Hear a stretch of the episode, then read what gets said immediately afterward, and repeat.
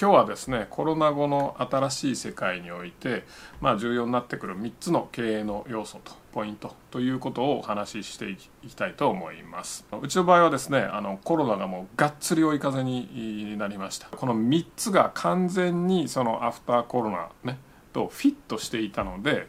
えー、まあ良かったんだなっていうことがあの分かりました。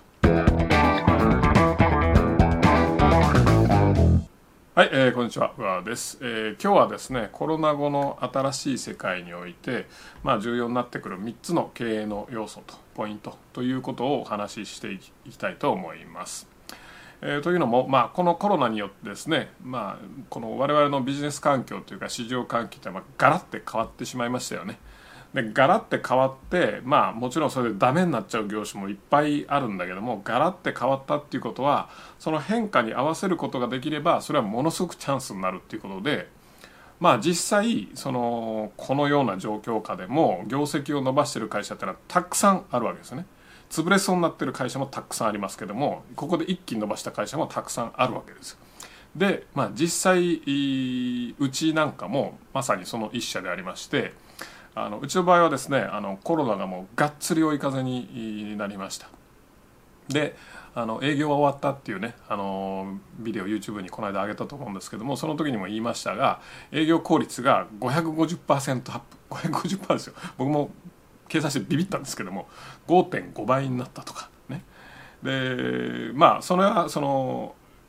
ある部署のね、えー、営業の内容を見ただけの話なんですけども全体を会社全体見ても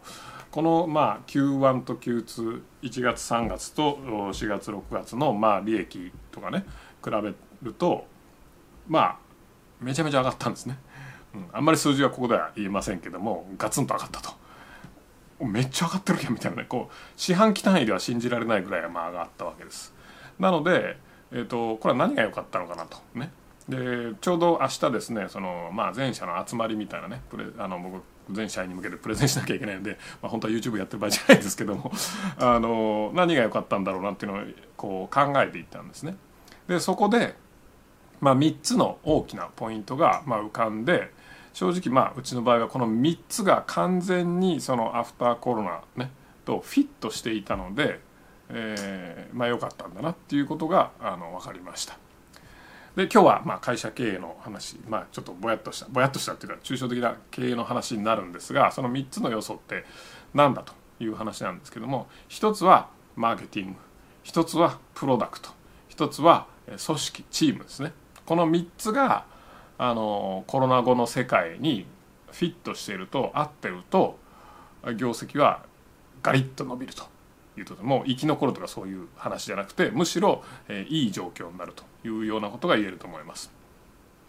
で一つ一つ言っていくとまあマーケティングっていうのはね、えー、まあ集客販売のことですよね。でこのあの YouTube とかも繰り返し繰り返し繰り返し繰り返し何度も言ってるいますが、まあ、マーケティングサボってると全然ダメですマーケティングこそ社長の仕事ってね何度も言ってますでまあネット広告をやっていかないとダメだということですねこのマーケティング集客とか販売を今までそのビフォーコロナでうまくいってた要は対面販売とかもそうだしあの何ですか？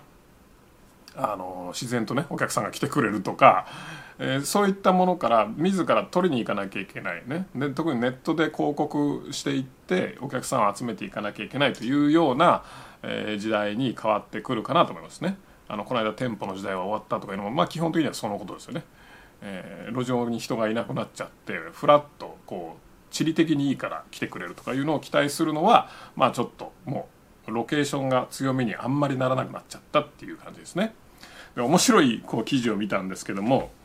えーと、ネット広告がですね、まあ、Google と Yahoo が、えーと、ネット広告の60%のシェアを占めてるとこれももうほぼほぼ河川状態じゃないかっていう話なんですがそうあのーこれエコノミストですね。イギリスのエコノミストっていう雑誌の調査なんですけども60%シェアを占めでこれアメリカ市場に限った話なんですが、えっと、新規獲得の99%を取っているとね。終わります？新規獲得の新規獲得の99%は Google か Facebook から来てるこれが現状だそうです。僕もこの記事でビビりましたけども。もうこれやらないとか言ってる場合じゃないですよね。わからないとか言ってる場合じゃないです。これやるしかないですよね。一択ですよね。はい。なのでまあこれ本当エコノミストのねあの記事に載ってたんですけども99%マジかと、いう話です。まあなんせ、えー、この傾向っていうのはやはりそのコロナ後の新しい世界では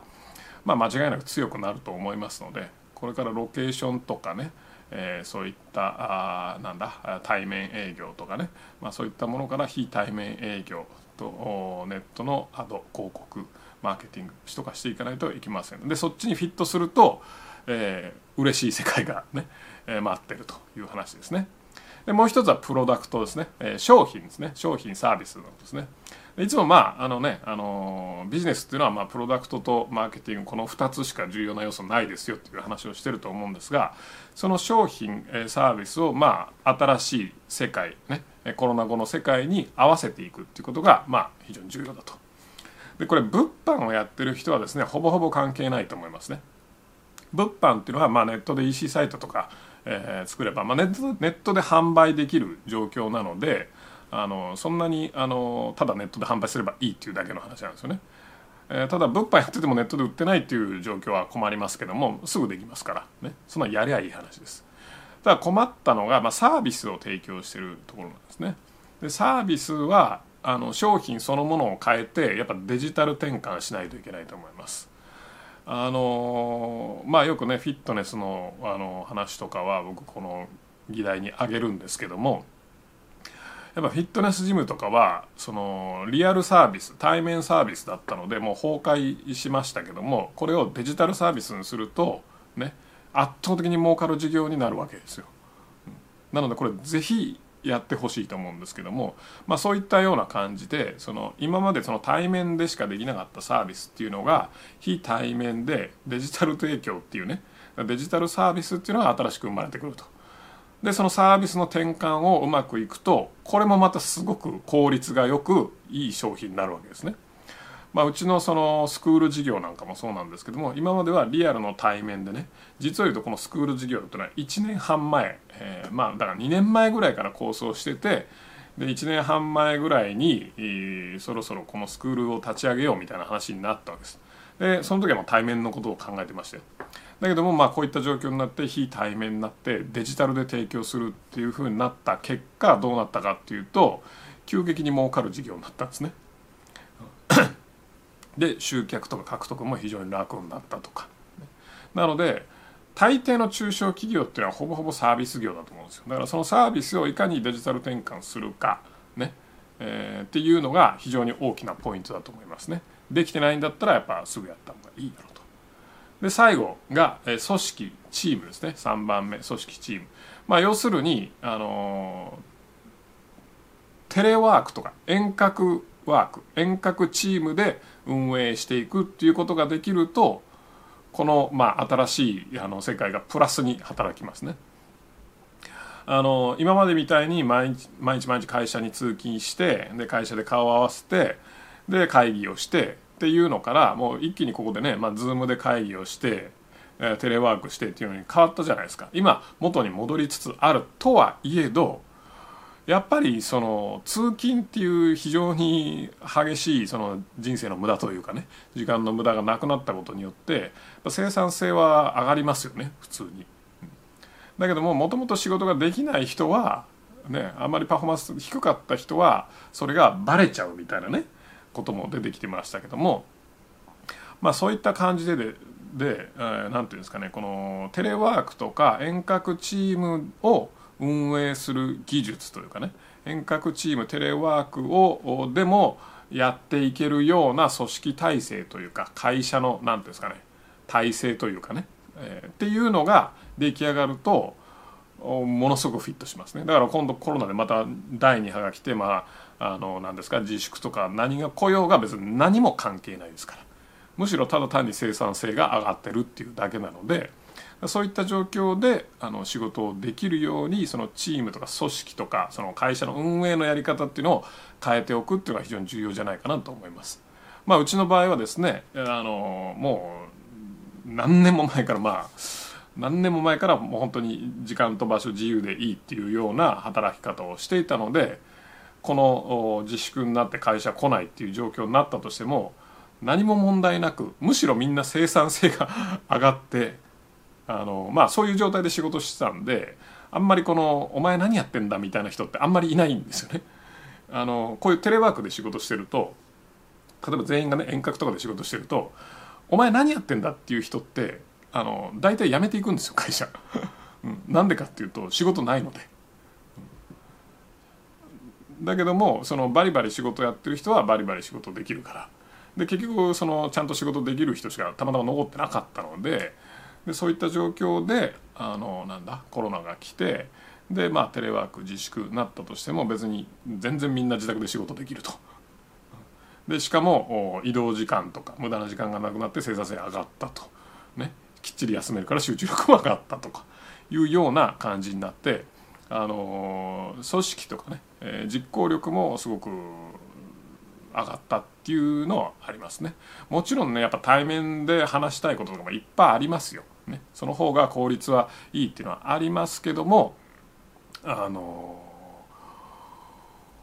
何ですか？えー、まあその辺別の回で話しましょうかね。どういうふうにやっていくかとかね、うん、あの結構じゃ慣れてるので、まあ、別の回にそのテレワークでどうやって経営していくかみたいなね。会社を何ていうかこう遠隔チームをどうやって運営するかとか、まあ、そういった話をちょっと別でしたいと思います。はい。まあ、要するに何が言いたいかっていうと新しい世界はそういったことができる会社とできない会社だと大きな差が生まれますっていうことですね。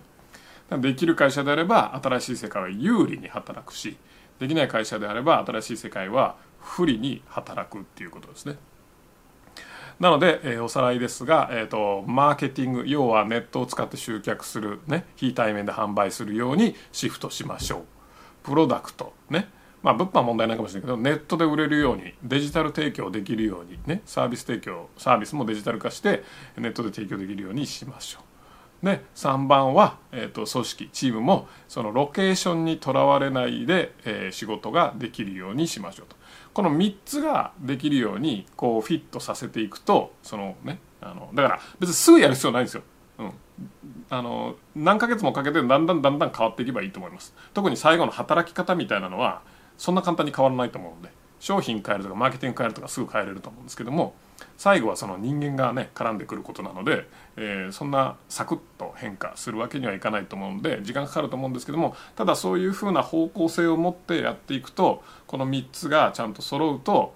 今までの昔の会社よりも新しい会社の方が強くなりますし圧倒的に売り上げも上がるようになるし利益率も高くなります。はい、なのでまあぜひぜひ今後のねこのコロナ後の何ていうんですかねまあ経営方針というかとして、えー、参考にしてもらえればいいんじゃないかなと思います。はい。そんなわけで、えー、今後も頑張っていきましょう。では。最後までご覧いただいてありがとうございます。いいねチャンネル登録をよろしくお願いいたします。レスポンスチャンネルでは今質問を受け付けております。コロナに関することやビジネスマーケティングのことなどあなたの質問をレスポンスチャンネルでお答えさせていただきます。質問は概要欄からお願いいたします。あなたの質問お待ちしております。